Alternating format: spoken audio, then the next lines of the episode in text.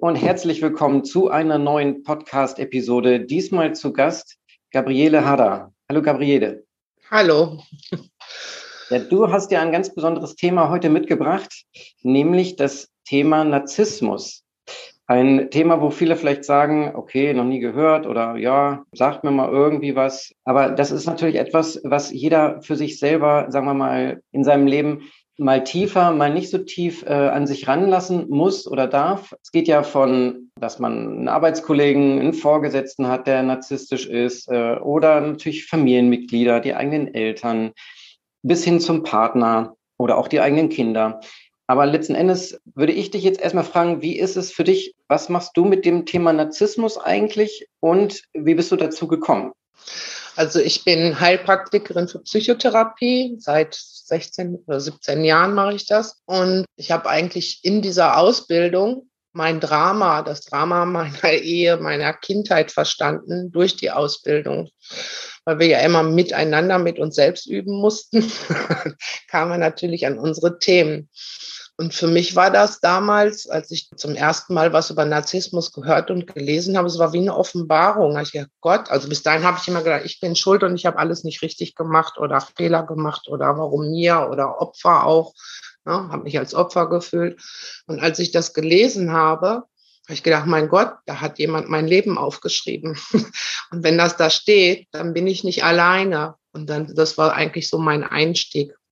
Und damit begann mein, mein eigener Heilungsweg, ähm, der jetzt nicht mal eben schnipp, das war schon ein Prozess, den ich da durchgemacht habe. Aber ja, mit der Zeit kennt man sich aus. Ich, ich erkenne heute nach zwei, drei Sätzen schon, mit wem ich es zu tun habe. Und äh, ja, also dadurch wird man ja dann zum Fachmann, zum Experten, weil man weiß, wovon andere Leute reden. Und beim Narzissmus gibt es ja viel so versteckt hintenrum, was andere gar nicht verstehen. Ich weiß gar nicht, was gegen den Hass ist, so ein toller Mann, ne? So. Und die sehen ja immer die andere Seite nicht, was dann zu Hause los war oder dass der ein ganz anderes Gesicht haben kann. Dann gibt es ja auch dieses sogenannte Gaslighting, dass die ja das Umfeld schon darauf vorbereiten, dass man demnächst kommen wird und sich beschweren wird. Aber er macht sich ja Sorgen um einen, weil man sich ja nur noch beschwert und als Opfer fühlt und so. Dann sind die anderen vorbereitet. Und wenn man sich dann mal traut, den Mund aufzumachen, dann heißt ja, habe ich schon gehört oder ja, deine Mutter schon erzählt, aber du musst auch mal. Ne? So, und dann hält man irgendwann ganz den Mund. Aber wenn man das alles kennt und dann kommt jemand und erzählt einem das, dann weiß ich ja, der hat recht, das ist einfach so. Und die Bestätigung ermuntert dann dazu, also das, es nimmt den Druck, dass ich schuld bin, dass ich alles irgendwie falsch gemacht habe. Wenn, wenn man sich das Krankheitsbild näher bringt, sich damit auseinandersetzt und dann wirklich auch versteht, dass der andere definitiv krank ist. Wenn man das verstanden hat, dann meint man meist, man kann den anderen retten, weil es ja eigentlich auch ein armes, unglückliches Kind, der wollte so auch nicht leben. Da arbeitet man sich dann nochmal die Nerven runter. Und wenn man dann verstanden hat, nein, es ist eine Krankheit. Und ne, ich denke mal, man kann sich auch mit so manchen sag ich jetzt mal krass überzogen, Mörder unterhalten. Wenn man seine Geschichte kennt, kann man vielleicht so eine Form von Mitleid empfinden. Aber Mitleiden heißt dann Leiden zwei und der ist trotzdem gefährlich und gehört weggesperrt. Oder zum Narzissten halten, man muss trotzdem den Abstand wahren, weil der ändert sich in der Regel nicht mehr. Also der Mensch alleine grundsätzlich ändert sich ja nur, wenn es ihm dreckig genug geht. Und ich habe ab und zu mal wirklich Narzissten in der Praxis, die sind dann aber in der Regel jenseits der 50, wenn die Attraktivität nachlässt ähm, und alles nicht mehr funktioniert und die dann in ihren echten Leidensdruck kommen. Dann habe ich eine kleine Chance zu modellieren oder dass sie dann, ich gehe da auch ganz offen mit um, ich spreche das auch aus, also ich beschönige dann dann nichts ne? und konfrontiere die auch oder aber mit einem Lächeln, viel mit auch mit Humor. und dass sie dann auch selber über so ihre Eigenheiten ein bisschen lachen können. Ne, gestern hatte ich auch einen, der dann irgendwie am Schluss gesagt hat, ja, ich weiß, ich habe narzisstische Züge, das war vielleicht nicht okay, was ich da gemacht habe. Und über die Achtsamkeit kommen sie vielleicht dahin, also nicht 100 Prozent, aber einige, dass dann sagen können, ach ja, nicht nur der andere ist schuld. Ne?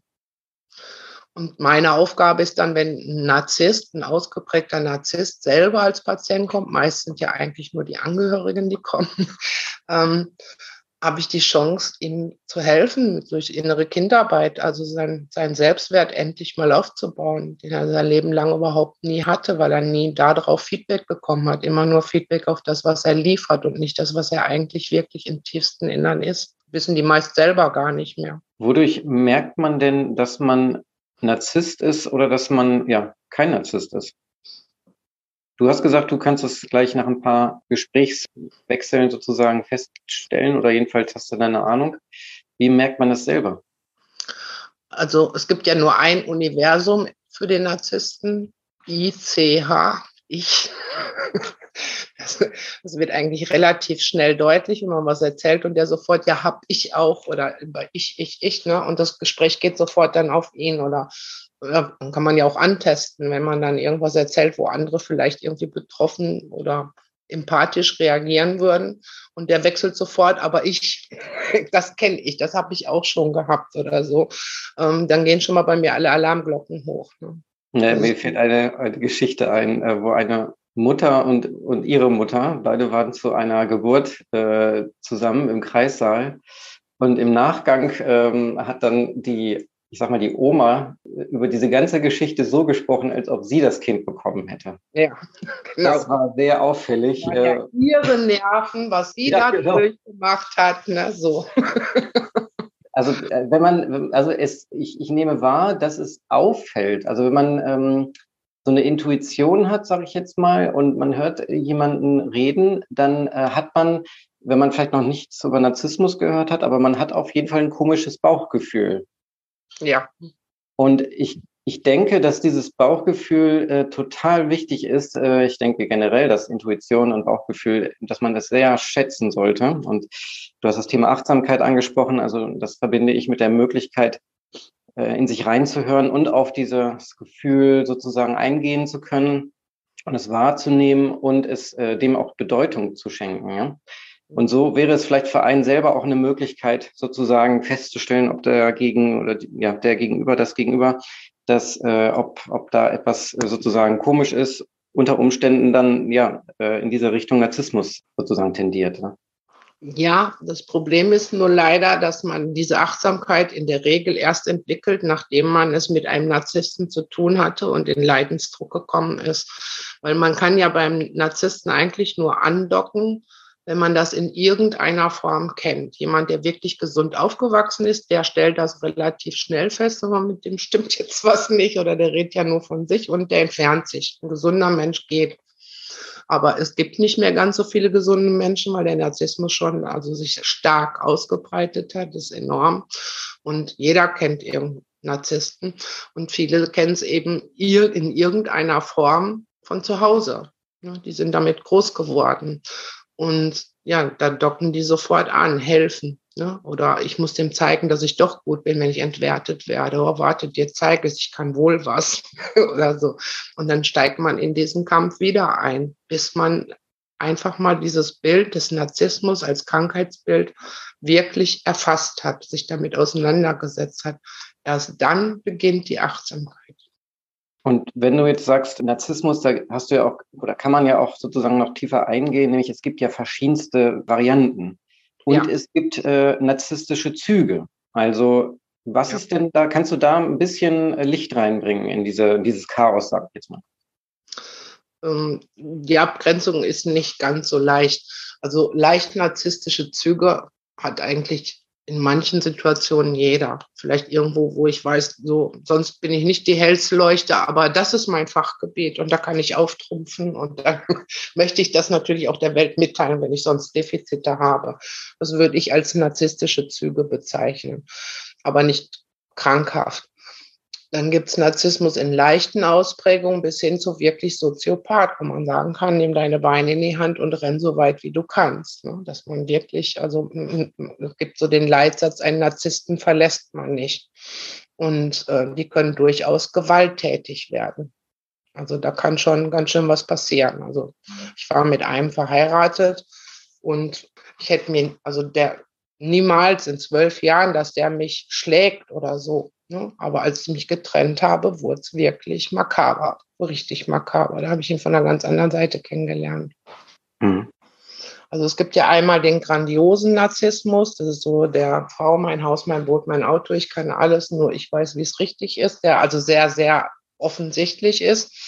Und deshalb kommen viele nicht drauf, dass sie es mit dem Narzissten zu tun haben, weil der verdeckte Narzisst eben genau so agiert, wie es jetzt so beschrieben wird. Die sind ruhiger, die zeigen sich teilweise verletzlich, ne? eher zurückhaltend, schüchtern manchmal am Anfang. Ja, die dominieren eigentlich über Jammern. Und das findet man ganz viel bei Müttern, vor allem bei alleinerziehenden Müttern. Und so wird immer Narzissmus, also jetzt so dritte Generation immer weitergegeben. Es fing ja an, so nach, in den Nachkriegsjahren, dass das mit dem Narzissmus so ähm, ausgeprägter war, weil das war ja eine vaterlose Gesellschaft. Und dann, die Mütter hatten viel mitgemacht und dann ein Kind versucht, seine Mutti zu schützen. Ne? Es hat Verständnis und stellt sich selbst zurück. Und viele Mütter haben dann ihre Kinder missbraucht als Partnerersatz.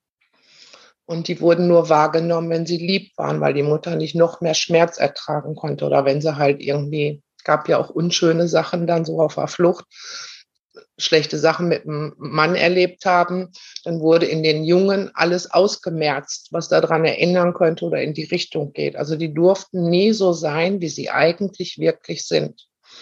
Und das, was die von klein auf gelernt haben, war zu liefern. Einfach immer lieb zu Mama zu sein, wenn Mama traurig war, sie aufzumuntern. Und wenn sie sie selbst waren und vielleicht mal mit drei trotzig und bockig, dann haben Mütter, ja, die haben so ihre Tricks. Meine Mutter hat dann immer so mein Herz, mein Herz und alle waren ruhig. so, weil ja, ach, wenn du das sagst oder andere Mütter haben tagelang nicht mit ihren Kindern gesprochen und so wurde das Kind von klein auf darauf getrimmt. Nur wenn er liefert, für die Mama gut ist, dann darf er sein. Aber auch ein Kind kriegt irgendwann mit, dass er nicht er selber sein darf, dass er überhaupt nicht gesehen wird, wie er ist. Und dann entsteht diese Ambivalenz in denen. Einerseits eben dieses Größen-Ich, andererseits haben die aber überhaupt gar kein Ich aufbauen können, weil es ja nie gefördert wurde, weil es dazu nie Feedback kam. Wow, klasse, was du da kannst oder ne, ich bin stolz auf dich. Das haben die ja nur gehört, wenn sie geliefert haben. Und wenn die dann später in Beziehungen gehen, dann dieses sogenannte Love-Bombing nennt man das, diese Werbephase. Also so gut wie ein Narzisst kriegt das kein anderer hin, weil das haben die von klein auf zur Perfektion gelernt, eine Frau zu umwerben. Und das fällt denen ja auch spielend leicht. Also das ist ja im Blut übergegangen. Ich weiß noch nicht mal, ob die das wirklich bewusst machen. Und in dem Moment, wo es dann enger wird und in eine Beziehung geht, kriegt man ja auch mit, dass der andere auch Schwachpunkte hat und gewisse Dinge nicht kann. Und das kann er ja nicht vertragen. Und dann geht das Drama los. Ne? Dann wird aus diesem Lovebombing diese Schuldumkehr, dass dem anderen immer mitgeteilt wird, du musst dich mehr anstrengen, du bist schuld, nur wegen dir habe ich und ne, so, dass äh, systematisch der andere immer und immer wieder in die Schuld getrieben wird. Und die sind zerrissen, weil einerseits hassen sie Frauen, weil sie ja merken, dass sie nur geliebt werden, wenn sie liefern. Andererseits ist es das Einzige, was sie wirklich können, liefern, wenn sie wollen. Und dann hat man eben mal, ne, deshalb gehen ja auch narzisstische Beziehungen meist ziemlich lange, weil der andere das nicht versteht, weil es ja zwischendurch immer diese tollen Phasen gibt. Das Schlechte in einem, so habe ich das mal mitgenommen aus einem äh, anderen Aufklärvideo, das Schlechte in einem gefördert wird, also die schlechten Seiten, die man selber ja auch hat dass das gestärkt wird. Kannst du dazu was sagen? Mm. Also wir Menschen kompensieren ja sehr viel. Und ähm, das, was in uns nicht funktional ist, wollen wir möglichst vor dem anderen verstecken. Und da ist ein Narzisst ja grandios drin. Das ist auch das, warum man sich eigentlich relativ gut, schnell und sehr, sehr tief in einen Narzissten verliebt, weil man denkt, oh, endlich mal einer, der mich wirklich sieht, wie ich bin. Die studieren die anderen Menschen. Was man aber am Anfang eben nicht weiß, ist, dass das nicht, weil die es fühlen, sondern weil die einfach die Fähigkeit haben, andere Menschen zu studieren, empathielos. Einfach nur aha, aha und ne, nebenwahr, wo, wo sie Knöpfe später drücken können. Und ähm, wenn die diese Knöpfe drücken, werde ich ja konfrontiert mit dem, was ich halt nicht so gut kann. Oder wo ich selber, vielleicht kann ich es auch gut, aber ich habe da nicht so die Wahrnehmung für und schäme mich, und, obwohl ich es gar nicht nötig hätte. Und also auf dieser Klaviatur spielt der Narzisst wirklich äh, wie ein Konzertpianist. Ne? Und dann werde ich damit konfrontiert. Und das ist eigentlich auch der Ausweg, wenn man aus so einer Beziehung kommt. Meist ist man ja dann mit den Nerven ganz schön runter und kennt sich selbst nicht mehr. Also ich wusste nach zwölf Jahren nicht mal mehr, welche Kleidung mir gefällt. War, ich bin mit alten Freunden einkaufen gegangen, brauchte mal neue Klamotten und immer wenn ich was so genommen habe, dann haben die gesagt, ja, hätte er auch gekauft und dann habe ich es wieder weggehängt. Also die können einen schon ganz schön manipulieren, dass man sich am Ende überhaupt nicht mehr selber kennt. Da können wir ja noch dazu kommen später, wenn wir sozusagen über das Thema reden, wie kann man sich selber befreien, beziehungsweise was steht an nach einer Beziehung mit einem Narzissten? Also wie kann man sich selber wieder aufbauen? Da würde sowas zum Beispiel auch mit reingehören, ne? wieder zu mhm. sich selber finden, äh, das, was einem einen selber wirklich ausmacht, was man vor der, dieser Beziehung sozusagen sehr gerne gemacht hat und so weiter. Jetzt würde ich gerne noch dabei bleiben bei, bei dem jetzigen Thema, nämlich die, es ist ja sozusagen, man könnte es ja auch sagen, ein Geben und ein Nehmen, so ungefähr. Also es hat ja immer was mit zwei äh, Menschen zu tun, so eine Beziehung. Und wenn man mit einem Narzissten zusammen ist, sagt es ja auch etwas über einen selber aus. Du hast auch schon gesagt, dass es damit zusammenhängen kann, dass man äh, im eigenen Elternhaus zum Beispiel jemanden hatte, der narzisstisch war und das darüber dann kennengelernt hat, und dass es für einen normal ist, dieser Umgang. Und deswegen sucht man sich später einen Partner aus, der da das Gleiche sozusagen liefert. Weil es gibt ja auch sowas wie äh, co-abhängige Menschen, die dieses narzisstische Verhalten fördern. Also immer wieder sozusagen liefern, so dass man diese narzisstische Zufuhr, so heißt das ja, dass der Narzisst erhält und dadurch schöpft er seine Energie, ne, die er braucht. Willst du das korrigieren oder noch ergänzen? Also der Narzisst äh, braucht ja per se permanent Feedback, weil er sich selbst ja gar nicht fühlen kann und äh, ja keine eigene wirklich starke Persönlichkeit hat, sondern nur die Persona, die er nach außen darstellt. Persona ist ja kein Mensch. Und ähm, er braucht permanentes Feedback von anderen, dass er wirklich so toll ist, weil er selber einfach gar nicht fühlen kann. Und er lebt in der permanenten Angst, äh, entdeckt zu werden, dass irgendjemand merkt, dass er gar nicht so großartig ist. Und jemand, der äh, ja empathisch ist, ne, der sieht dann, oh, das kannst du nicht so gut, aber warte, ich helfe dir. Und das ist eine böse Falle, weil einerseits ne, will, fordert der Narzisst ständig ein, dass man alles für ihn tut, aber bitte lass ihn dabei nicht spüren, dass man ihm hilft, sein Defizit zu bearbeiten. Und dann kommt eben die Schuldumkehr, dass immer wieder dem anderen suggeriert wird, du bist schuld. Und wenn man das aus dem Elternhaus schon kennt, dann zieht man sich den Schuh auch an es, man sagt ja so ganz platt als Überschrift eigentlich Jungs heiraten die Mama und Mädchen den Papa.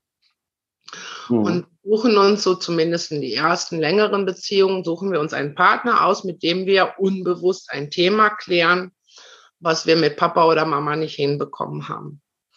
Und dann so, Papa hat nie gesehen, dass ich auch toll bin, aber du, mein Lieber, du sagst mir das jetzt. Ne? Und das ist auch der Anteil eben von dem Nicht-Narzissten, also bei dem weiblichen Narzissten, dem sich anpassenden, dem andockenden Teil. Und der kämpft ja dann auch immer darum, endlich gesehen zu werden. Und der kann natürlich, ne, wenn der mit seinem Schmerz konfrontiert wird, kann ich mir gut vorstellen, dass dann auch, sag ich mal, böse Seiten rauskommen, dass er dann richtig wütend wird und mal platzt. Aber in der Regel ist es der Narzisst, der das aus einem rausholt, dass man sich selbst nicht mehr wiedererkennt, weil er einen so reizt und so, so an seine Grenzen führt, nervlich, dass man irgendwann, also ne, zum Angstbeißer wird. Wenn man so ein Tier in die Ecke drängt, ne, dann wird es halt zum Angstbeißer, weil es sich nicht anders mehr zu helfen weiß. Und Aber, das kann er dann wunderbar aufgreifen, den Narzisst, und sagen, hier guck mal, was du Böses machst, Schlechtes machst oder was ja. hast du denn da für Umgangsformen? Meine Güte, wenn das hier jemand sieht, unglaublich. Und da hat man äh, den anderen wieder sozusagen an der am Kragen ne? und äh, kann wieder ein schlecht, schlechtes Gefühl vermitteln. Wird ja auch gesagt, sei froh, dass du mich hast. Und derjenige ist dann auch noch froh, dass wenigstens einer ihn liebt. Er hat ja gesehen in dem Moment, ich bin ja wirklich furchtbar. Und ich höre so Geschichten wie, dass dann häufig auch noch die Kinder reingeholt werden. Guckt euch mal eure Mutter an, guckt mal, wie bekloppt die ist. Ne? Oder Freunde, das vor besten Freundinnen, also die, die sehen ja schon dazu, dass sie den Partner isolieren von der Familie, von Freunden. Ne, da wird so lange genölt oder Intrigen gesponnen, bis man alleine ist. Und dann, na, wo sind denn deine ganzen Freundinnen? Kommt ja keiner mehr, weil du ja immer so ausflippst, weil die es aber vorher so inszeniert haben. Und der Mensch an sich denkt ja eigentlich, dass andere Menschen auch gut sind. Also der gesunde Mensch geht davon aus, die anderen sind auch gut sind so wie ich und die haben eine Moral. Und sie kommen gar nicht darauf, dass jemand so perfide oder so böse sein kann, dass er das wirklich bewusst gesteuert hat. Ne? Das ist, glaube ich, das, warum man auch viel zu lange in narzisstischen Beziehungen bleibt, weil man nicht glauben kann, dass ein Mensch so bösartig sein kann. Und immer erstmal der gesunde Mensch guckt bei sich, ja, bin ich schuld? Habe ich wirklich was falsch gemacht? Naja, ich bin ja wirklich ausgeflippt. Ne? Mhm. Also du hast auch schon gesagt, es gibt keine Möglichkeit, den anderen zu heilen, äh, obwohl man davon ganz stark ausgeht. Also man muss sich doch nur um ihn kümmern, man muss doch nur äh, Mitleid haben, hast du erzählt, man muss doch nur Verständnis haben. Der, der ist doch selber Opfer seiner Erziehung, seiner Umgebung. Das alles ist ja nur ein Trugschluss, ist ja nur eine Illusion, so wie es ja auch nur eine Illusion ist, dass man mit dem anderen ein schönes Leben haben kann, wenn er doch mal irgendwann geheilt äh, wäre. Und das führt dazu, dass man ja bestimmte, ich sag's mal so, Mechanismen an den Tag legen sollte, für einen selber, für den gesunden Part, äh, nämlich natürlich die Trennung herbeiführen, sich distanzieren, dann sagt man, man sollte keinen Kontakt, also No Kontakt mhm. äh, mehr haben. Dann geht's ja darum, wenn man Kinder hat, dann da sich etwas einfallen lassen, dass der Kontakt da nicht mehr so stark ist, nicht zu den Kindern logischerweise, sondern zu dem dann Ex-Partner. Äh, mhm. dass man sich aber gemeinsam trotzdem um die Kinder kümmern kann. Wie würdest du das noch fortführen? Also ich würde das jetzt erstmal vergleichen mit dem, was du jetzt gerade gesagt hast, mit einem Alkoholiker und einem Co-Alkoholiker. Da sind wir dann bei der Co-Abhängigkeit. Ne? Wenn jemand mit einem Alkoholiker zusammen ist, der, was weiß ich, Quartalstrinker ist und ja nur alle drei Monate abstürzt oder nur am Wochenende trinkt oder abends ja nur ein Bierchen, ne? so, dann sieht man auch die guten Seiten und darauf bauen die ja immer. Aber er ist doch eigentlich ein lieber Kerl und eigentlich muss ich ihn heilen. Aber ich habe in einer Klinik äh, als, als Springertherapeutin gearbeitet für alkoholkranke Menschen und die, die da waren, also die Patienten, nicht die Ärzte, sondern die Patienten haben gesagt, das größte Unglück waren eigentlich ihre Partner, weil die an denen festgehalten haben, weil der Mensch ändert sich nur, wenn es ihm dreckig genug geht. Wäre der Partner früher gegangen, also die hören ja in der Regel erst auf, wenn der Führerschein weg ist, Job weg ist, Frau weg ist. Dann geht es denen dreckig genug und dann legt sich der Hebel um. Und so ist es beim Narzissten genauso. Heilung gibt es eventuell ein ganz kleines Möglichkeitsfenster, sage ich jetzt mal, unter den Umständen, die du gerade aufgezählt hast. Und äh, auch, du hast es vorhin erzählt, wenn man äh, vielleicht auch schon älter ist, Attraktivität abnimmt, man nicht mehr so gut sozusagen beim anderen Geschlecht ankommt, dass man sich dann auf den Weg macht, äh, doch irgendwann mal auf sich zu gucken. Und zwar dieses auf sich gucken. Ich glaube, das haben wir noch gar nicht so beleuchtet. Nämlich, äh, so wie ich es gelesen hatte, ist es so, dass die oder der Narzisst kein Gefühl für sich hat. Also er hat, glaube ich, generell kein Gefühl. Also deswegen kann er ja auch dieses, diese Empathie nicht aufbauen, meines Wissens nach. Gar ja. kein Gefühl würde ich abstreiten, weil Schmerz können die. Mhm. Also okay. Also alles, was sie verletzt, Schmerz ist bei denen, also, also eine narzisstische Kränkung kann man mit nichts beim gesunden Menschen vergleichen. Also das geht mhm. so tief, die leiden so stark darunter. Also das können sie tatsächlich spüren. Mhm. Was können Sie denn nicht spüren? So, können Sie Freude spüren? Können Sie also Wut, Trauer? Ich würde einfach nur mit Schmerz bezeichnen. Wut, Trauer kann ich nicht so sagen. Ob, das, ob sie das haben, also es gibt ja auch verschiedene Ausprägungen eben von ein bisschen mhm. bis Soziopath. Ne?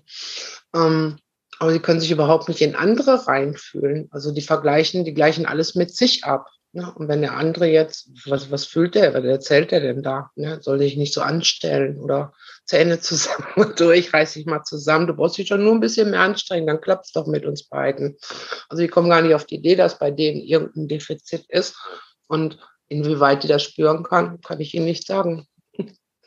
Also ich habe mal gehört, dass es wie so ein leeres Behältnis ist, äh, wenn Sie bei sich reingucken. Und äh, Sie, Sie gucken deswegen nicht bei sich rein, weil dann würden Sie so schockiert sein und so, so viel, vielleicht sogar Angst entwickeln. Also das ist halt eigentlich eine, eine ganz allgemeingültige Erklärung. Wir leben alle gerne in der Komfortzone. Das ist so ein kleiner Kreis, ne? Und da drin bleiben wir, weil da kennen wir uns richtig gut aus. Da kennen wir uns perfekt aus und das ist wie ein Parkplatz. So wie wir aber einen Fuß von dem Parkplatz runter machen, kommen auch noch andere Autos da angefahren und dann wird's gefährlich. Wir haben so einen inneren Bodyguard, der dafür sorgt, uns vor Schmerz zu bewahren. Und so wie wir den Fuß raussetzen, kommt der Bodyguard, sagt, oh, oh, lass das mal lieber, da kennen wir uns aber gar nicht aus, da bleibt man schön von weg. Und dann bleiben wir immer in unserem eigenen Universum. In der Therapie nennen wir das so das gemütliche Elend. Und das finden wir auf beiden Seiten, beim Narzissten und bei dem Partner oder bei den Betroffenen. Ähm, das gemütliche Elend ist so, wenn ich als Beispiel groß geworden bin in einer Familie, wo viel Gewalt geherrscht hat. Ne? Dann schwöre ich mir natürlich, wenn ich groß bin, ich nie. So, und der erste Partner, der macht erstmal einen anderen Eindruck, aber irgendwann schlägt er tatsächlich auch zu. Dann ist das zwar nicht schön, aber ab da kommt eine Entspannung, weil eigentlich habe ich es ja gewusst. Bis dahin bin ich in Anspannung, weil das kenne ich nicht. Es war alles unsicher. Es war zwar schön, da waren tolle Gefühle. Ich habe mich wohl gefühlt, aber ich war immer in Anspannung wenn ich aus so einem Haushalt komme, wo ich also immer ein aufregendes Leben hatte, sagen wir mal so, immer im Drama. Ne? Und dann kommen schöne Zeiten, die kann man gar nicht aushalten. Und erst wenn der andere dann ja auch ein Drama produziert, dann kann man entspannen. Dann kann man sich zurücklehnen, sagen, ja, habe ich ja immer gewusst und das ist das, was wir das gemütliche Elend nennen. Ist zwar nicht schön, aber da kenne ich mich aus und das gibt mir Sicherheit. Mhm. Und das erstmal zu erkennen und dann jetzt zum Thema Partnerwahl, dass das dann anzugehen und sich, ich sag mal, umzuprogrammieren, das wäre ja dann auch noch ein, nach einer Trennung ne, ähm, und nach einer Bearbeitung dieses Ganzen, wenn man wieder einen Neuanfang starten möchte, das wäre ja auch dann eine sehr naheliegende Möglichkeit. Ne? Ja, sich angucken, wo ich dann vielleicht Drama produziere. Es gibt ja diesen weiblichen Narzissmus, also narzisstische Frauen agieren das oft etwas anders aus als Männer. Die dominieren meist über Jammern. Und die können aber also richtig, richtig gefährlich werden, weil die wollen dann nur noch vernichten. Die sind permanent im Drama Ne?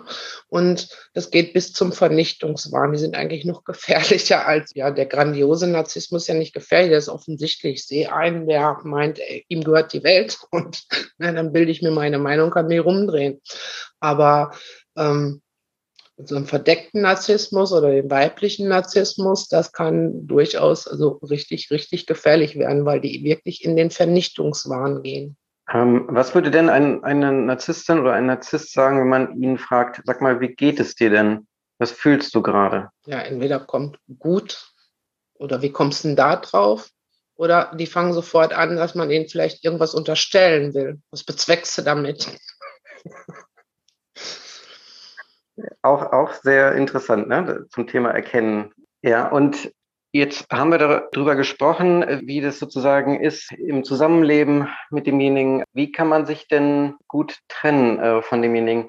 Wie kann man das einleiten? Hast du da Erfahrung oder hast du da ähm, auch äh, Tipps sozusagen? Eine Trennung einleiten. Hm. Es gibt nie den perfekten Zeitpunkt. Also ich habe noch nie erlebt, dass jemand ganz geplant und in aller Ruhe einen Narzissten verlassen hat. Mag es geben, die kommen dann halt nicht in meine Praxis, weil es ja gut gelaufen ist, aber aus meinem Umfeld, aus meiner eigenen Geschichte und aus der Praxis kenne ich das nicht.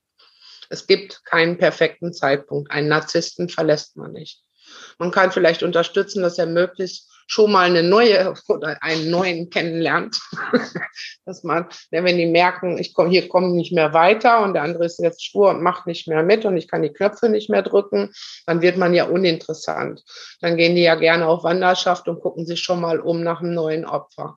Und dann sollte man nicht sagen, oh Gott, was hat sie, was ich nicht habe, nur ihn, sonst nichts. Geh, mach. Also man kann eigentlich froh sein, wenn der andere schnellstmöglich einen anderen Partner hat. Natürlich muss man gewappnet sein, weil dem neuen Partner wird nur erzählt, dass man ganz furchtbar war. Aber wenn ich jemanden kennenlerne, der über seine Ex so schlecht redet, dann gehen auch die Alarmglocken an, ne? weil dann wird es auch über mich irgendwann tun. Das nennt man ja warmer Wechsel, ne? Da gibt ja. ja immer so schöne Begriffe für all diese ganzen Phänomene. Wenn man mit einem Narzissten Kinder hat. Ja, das ist ein ganz heißes Thema. Mhm. Warum ist das so heiß? Naja, weil die ja über das Kind immer die Macht behalten. Und der Narzisst, also ich hatte mal einen Freund vor über 20 Jahren, der schreibt wirklich alle zwei, drei Jahre auf einmal meldet er sich wieder. Ne? Wenn es da gerade nicht gut läuft, dann, also ich, ich gehe davon aus, dass ich eine von vielen bin, die er noch in seinem alten Telefonregister hat, unter seiner alten Telefonnummer in irgendeiner Schublade und die er dann kontaktiert, weil es gerade mit der jetzigen Partnerin nicht gut läuft und dann braucht er ja positives Feedback und dann wird nochmal bei den Alten angeklingelt ne? und nochmal versucht, ob sie da vielleicht nochmal wieder landen können. Es gibt tatsächlich welche, die freuen sich dann, ach, der denkt immer noch an mich nach so langer Zeit. Also ich kann nur schmunzeln, wenn er wieder. Der ist auch der Erste, der mir zum Geburtstag gratuliert, jedes Jahr. Obwohl ich es eigentlich also nicht zurückmache, ne? So, das macht nichts. Wenn er einmal, einmal nett antwortet, dann reicht das und dann ja, die gehen dann immer wieder dahin, wo sie halt gutes Feedback kriegen. Und also Kinder, bin abgewichen, ähm, die halt, behalten halt die Macht, weil sie entscheiden können, wann, wann der andere das Kind sehen darf und wann nicht. Und der darf es nur sehen, wenn er halt liefert, wenn er gut ist. Wenn es denen gerade gut geht, die neuen Partner haben, dann soll der neue Partner vielleicht nicht mitkriegen, dass man vielleicht gar nicht so blöde war, wie die einem erzählt haben.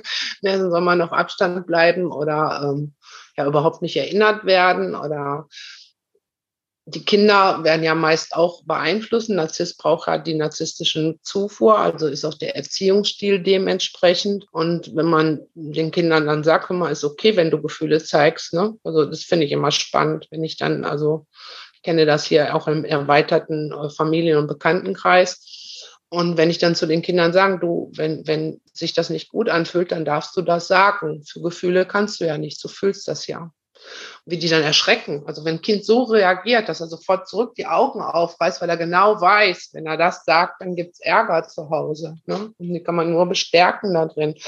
Und wenn ein Ex-Partner sowas macht und die Kinder dann zu Hause durchaus nicht mehr, sag ich mal, funktionieren, dann äh, wird der Ex-Partner wieder bekämpft. Das muss aufhören, das geht nicht. Ne? Ja, jetzt wo wir gerade über das Thema Kinder sprechen. Irgendwo hat ja auch der Narzissmus, sage ich jetzt mal, obwohl, wie du sagst, es ist äh, ganz vielfältig, ja. Das will ich hier nicht, hiermit nicht unterschlagen. Ich will es ja etwas versuchen zu vereinfachen. Nämlich, dieser Narzissmus hat ja einen Ursprung. Und ich hatte mal gehört, dass es im Alter von so zwei bis vier Jahren sogar schon, in dem Sinne, weil da eine bestimmte Entwicklungsphase im Kind stattfindet, dass es dort sozusagen Verankerung finden kann. Nämlich, dass es so ist, wenn das Kind in dem Alter keine Grenzen gesetzt bekommt, weil das ist so, ein, äh, so, eine Phase, wo das Kind so Allmachtsfantasien hat oder Vorstellungen und denkt, es könnte alles. Und wenn es dort keine, ne, nicht, nicht so, sagen wir mal, eine, immer mal wieder auf den Boden der Tatsachen zurückgeholt wird, dann ist es nach vier Jahren zu spät. Das heißt, dann ist es so, dass derjenige immer auf der Suche nach Grenzen ist und sich gewünscht hätte, dass er im Alter von zwei bis vier Grenzen gesetzt bekommen hätte, aber diese Grenzen, die er vielleicht später gesetzt bekommt, nicht, dass es nicht mehr so wirksam ist in Sachen Persönlichkeitsentwicklung. Ja, es entspricht ja eigentlich auch dem Zeitgeist, diese unmittelbare Bedürfnisbefriedigung. Und Helikoptermütter ist ja auch so ein Begriff. Also, ähm, dass eben, ja, unsere Kinder sollen es mal besser haben. Ne? Und wenn wir bei uns knapp war, dann kriegen die Kinder, die brauchen nur äh, machen und es wird geliefert und die dürfen sich ausleben und wenn die Ärger im Kindergarten haben, dann wird sofort die Kindergärtnerin beschuldigt, dass sie nicht richtig aufgepasst hat. Also es hat nichts damit zu tun, dass mein Kind nicht gut erzogen ist oder so. Ne? Es wird immer äh, ein Schuldiger gesucht. Ein Kind lernt ja ganz schnell. Die kriegen ja ganz schnell raus, also auch schon in dem Alter, wie sie manipulieren können oder pff, Mama macht sowieso nichts. Ne? Du kriegst den Ärger oder so, das sagen die ja auch. Ne? Es gab ja mal eine Zeit mit dieser anti-autoritären Erziehung. Da habe ich die Patienten heute, also seit Jahren in der Praxis sitzen, die so erzogen worden sind, die sagen, ich war doch meinen Eltern egal. hat doch keiner geguckt, was ich mache, wann ich nach Hause komme. Also ich, ne, die, ein Kind empfindet das als ich bin denen egal. Und ja, ungeliebt fühlen die sich eigentlich. Und die sind dann wahrscheinlich ihr Leben lang auf der Suche nach Liebe, ne, nach Anerkennung und Liebe. Und man tut dem Kind keinen Gefallen damit, wenn man ihnen keine Grenzen setzt. Es gibt aber auch durchaus narzisstische Erziehung, wo dem Kind permanent Grenzen gesetzt werden. So wie er ich sagt und dann, ja, interessiert mich nicht, na, du machst jetzt, was ich dir sage. Also der darf überhaupt gar keinen eigenen Willen entwickeln. Das gibt es auch. Und beides führt dann zu diesem Phänomen des Narzissmus. Ja, ich habe mal gehört, dass wenn ein Narzisst mal über seine Ehe zum Beispiel spricht und über die Liebe, dann, dann sagt er ja, meine Frau und ich, ja, wir lieben mich. Ja. Ja, ja. Das, ist, das, fällt mir gerade in dem Zusammenhang äh, ein, diese Ich-Bezogenheit, die, ja, wie du schon sagst, entweder wurde es erlaubt, zu viel erlaubt, nur an sich selber zu denken, oder es wurde nicht erlaubt, an sich selber zu denken. Beides führt dazu, dass später das aus der, ich nenne es mal, Balance geraten ist. Eine andere Variante. Das ist, ähm, wenn das Kind als Partnerersatz missbraucht wird oder der Narzisst an sich, für den ist ja das Kind kein externes Lebewesen mit einer ganz eigenständigen Persönlichkeit, sondern der ist wie mein Arm, der ist von mir. Der wird nur als von mir wahrgenommen. Und entweder muss der extrem erfolgreich sein, ne, und was die machen, müssen die perfekt können, damit ich glänzen kann. Also, ne, dann wird überall jedem erzählt, wie toll das Kind ist. Nur dem Kind wird immer gesagt, komm, muss auch ein bisschen üben. Das geht aber noch schöner. Ne? Also dem Kind wird beigebracht, nie genug. Und ja, die Eltern missbrauchen das eigentlich, um, um bei allen anderen angeben zu können, wie toll ihr Kind ist. Dann gibt es die Variante, dass eben eine Frau, die mit ihrem Partner nicht zufrieden ist, dann zum Beispiel den Sohn nimmt und, und du bist mein Ein und alles und wenn ich dich nicht hätte und ich liebe dich und aber nur wenn du lieb bist. Ne? Du darfst mir nicht auch noch wehtun. Und das braucht oft noch nicht mal ausgesprochen werden. Ein Kind spürt, wenn, wenn es dem Elternteil nicht gut geht und es schont den dann. Ein Kind denkt ja auch meistens, ich bin schuld. Wenn die Eltern streiten, hätte ich jetzt gestern eine bessere Note geschrieben, wenn die nicht streiten. Oder das Kind bezieht immer alles auf sich. Du sagst es, und es ist ja auch so, dass man ja noch nicht mal Dinge sagen muss, sondern es reichen auch einfach nur Blicke. Ja. Reichen auch, ja, äh, irgendeine Zittern äh, von den Lippen oder ne, alles, also nur ganz wenige Signale reichen aus, um dem anderen zu verstehen zu geben, jetzt hat er die Grenze überschritten oder jetzt, jetzt hole ich dich wieder, wieder zurück oder irgendwie sowas. Ne? Und da haben wir dann also auch eine Ähnlichkeit, ja, ein Trauma. Ne? Ich denke, dass das für viele Kinder auch ein Trauma ist, dass man, wenn Narzissmus in Behandlung, also ein Narzisst und aber auch ein Betroffener in Behandlung gehen, die haben schon auch ein Trauma erlebt. Ne? Und dann sind das Trigger, wenn einer auf eine bestimmte Art und Weise die Augenbraue hochzieht. Ne? So, der braucht noch nicht mal, der sitzt am Nebentisch und meint jemand, der bei dem am Tisch sitzt. Aber ich sehe das und dann ist das sofort, also bin ich getriggert und bin in dem alten Schmerz als Kind drin. Oh Gott, jetzt muss ich wieder, ne? jetzt gibt's Ärger oder wie ist es denn, ähm, wir haben jetzt gerade über das Thema Familie auch gesprochen, äh, da gibt es ja auch äh, das goldene Kind ne, und schwarze Schaf oder so. Ähm, ja. Kannst du da noch was drüber erzählen? Ja, ein Kind, also wenn eine, eine narzisstische Mutter mehrere Kinder hat, da wird immer ein Kind als das goldene Kind auserkoren. Wovon das jetzt abhängig ist, welches Kind das wird, kann ich gar nicht sagen. Und also dieses Kind ist alles, ne, mein Ein und alles, das hat die gleichen Talente oder sieht aus wie ich, ne, weil der Narzisst findet sich ja immer ganz toll und dann, oder hat bestimmte ja, Eigenschaften übernommen, wie in diesem Film, wo wir nachher nochmal, glaube ich, drüber sprechen. Ähm, ne, da ist ja eine Konzertpianistin und dann steht dieses Mädchen draußen und spielt Musik und die Mutter sagt dann dazu nur, das hat sie von mir. Ne? So. Ähm, so, und das schwarze Schaf, das ist immer alles schuld, weil jedes Kind gibt so klassisch in der Familientherapie, die Ältesten sind immer schuld, die Mittleren werden nicht gesehen und die Jüngsten werden entweder extrem faul oder extrem ehrgeizig, weil die anderen Plätze ja schon besetzt waren.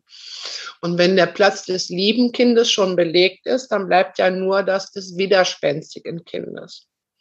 Oder wenn hm, ich war die Älteste Also A, immer schuld, ne? hätte sie wissen, hätte sie aufpassen müssen. Mein Bruder ist nur wenige Monate jünger als ich. Ne?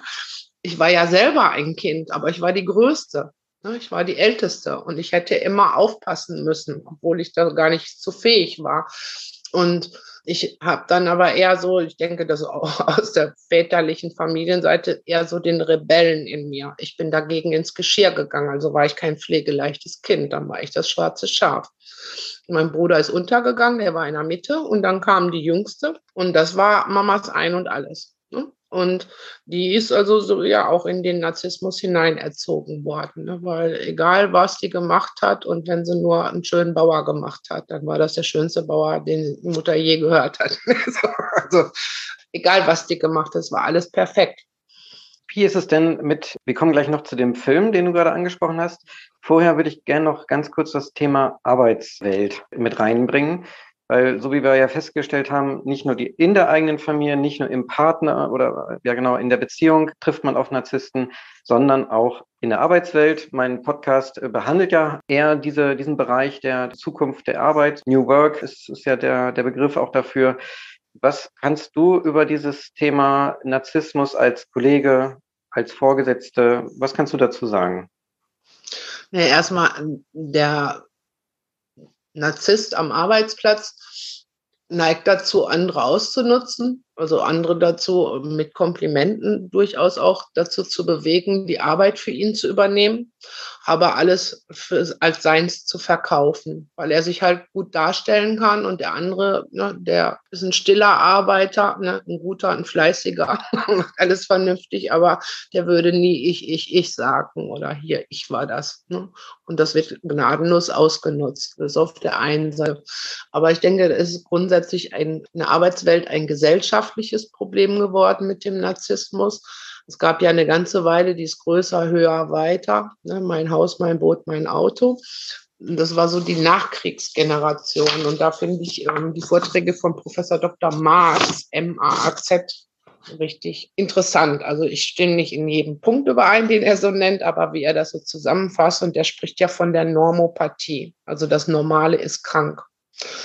Und die Menschen, die ja, nach dem Krieg, es gab nichts, es gab diese Aufbaustimmung und man konnte ja wirklich, wenn man sich angestrengt hat, was erreichen. Ne? Und irgendwie ein Motorrad, Auto kaufen, Wohnung, vielleicht ein Haus bauen. So. Also es war ja damals tatsächlich noch möglich.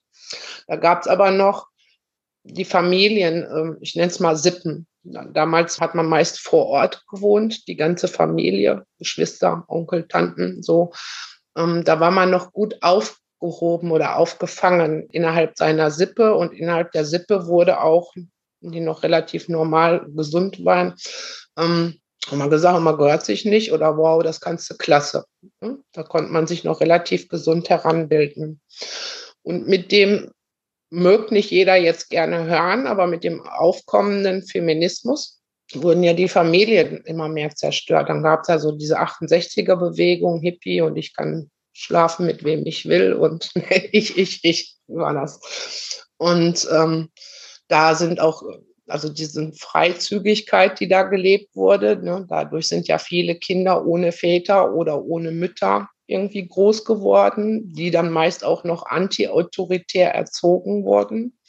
Also da wurde schon mal so eine riesige narzisstische Gesellschaftsschicht geschaffen, eigentlich dadurch. Oder eben ja mit dem Feminismus, dass dann eben wurde ja damals aufgeweicht. Ich habe das als Kind noch mitgekriegt. Früher gab es ja schuldig geschieden. Da wurde ja auch noch eher repariert als äh, sich getrennt.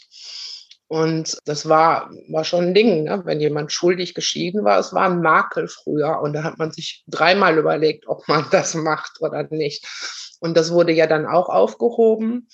Und dann waren viele Mütter halt alleinerziehend ne, und waren dann schwer enttäuscht, weil es hartes Leben war, oft kein Unterhalt oder ne, ja, der Lebensstandard war dann nicht so gut.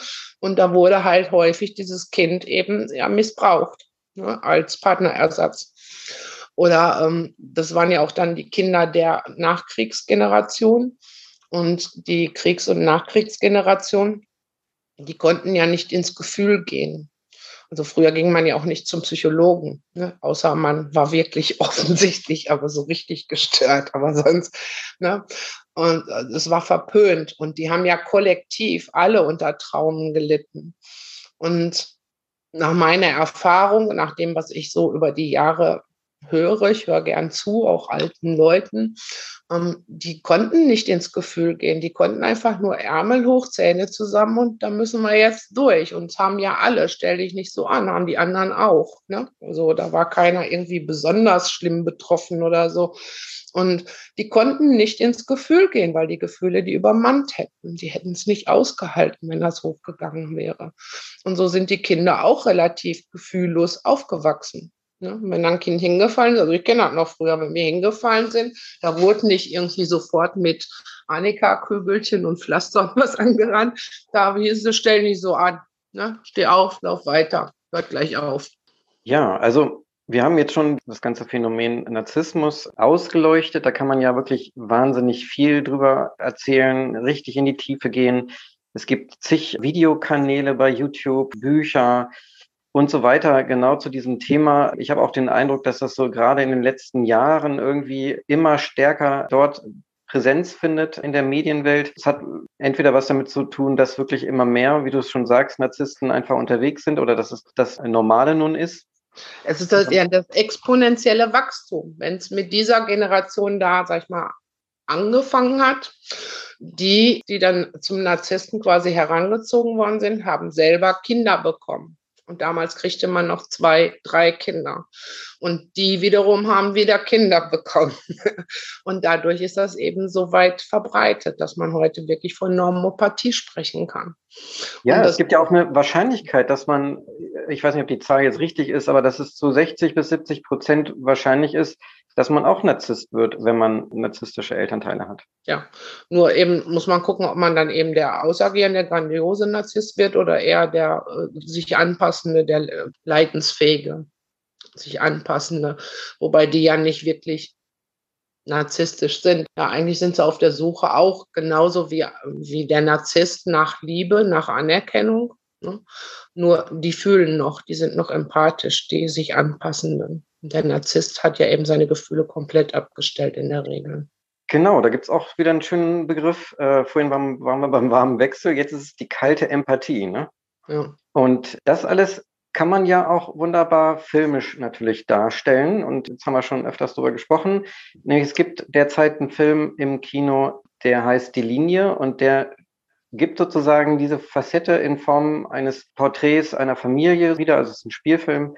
Und da geht es darum, dass ja eine Mutter und zwei Töchter in dem Film vorkommen. Und ähm, das, äh, der Titel, die Linie, hat damit was zu tun, dass tatsächlich eine mit blauer Farbe eine Linie ums Haus gemalt wird äh, von der jüngeren zwölfjährigen Tochter, nämlich weil die ältere diese Linie nicht überschreiten darf. Die hat also tatsächlich so eine Art Verbot bekommen durch ihr Verhalten. Die war wohl aggressiv in dem Film und das wird anhand dieses Szenarios einfach nochmal deutlich dargestellt. Und der Film kommt nach Bad Driburg ins Kino und zwar im Juli ist das ja, dass wir uns überlegt haben, dass wir den Film zeigen und du wirst als Expertin eingeladen sein, also vor Ort sein und dann mit dem Publikum zusammen wenn wir dann diesen Film dann im Nachgang besprechen können. Da bin ich sehr glücklich, dass du dabei bist. Und wir haben ja auch schon gehört, du bringst deine ganze Erfahrung mit. Möchtest du darüber noch ein bisschen was erzählen? Zu dem Film, also ich bin gespannt. Ich kenne den Film ja noch nicht. Ich habe nur den Trailer gesehen, aber also ich fand den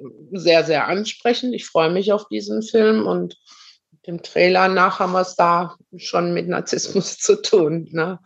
Also schon allein mit dieser Linie, mit diesen zwei Kindern, die eigentlich gegeneinander aufgehetzt werden, das goldene Kind und das schwarze Schaf, war ja schon mal ersichtlich. Oder wenn sie da die Musik spielt, das hat sie von mir. Ne? Es waren also schon einige Sätze in dem kurzen Trailer gefallen, wo ich sofort gedacht habe, ja, gucken wir uns dann mal im Film die Mutter an. Und ja, ich freue mich darauf, wenn dann aus dem Publikum Fragen sind. So wie mir damals, als ich Narzissmus nicht kannte, habe ich ja immer nur bei mir geguckt, was ich nicht richtig mache oder wo ich falsch ticke.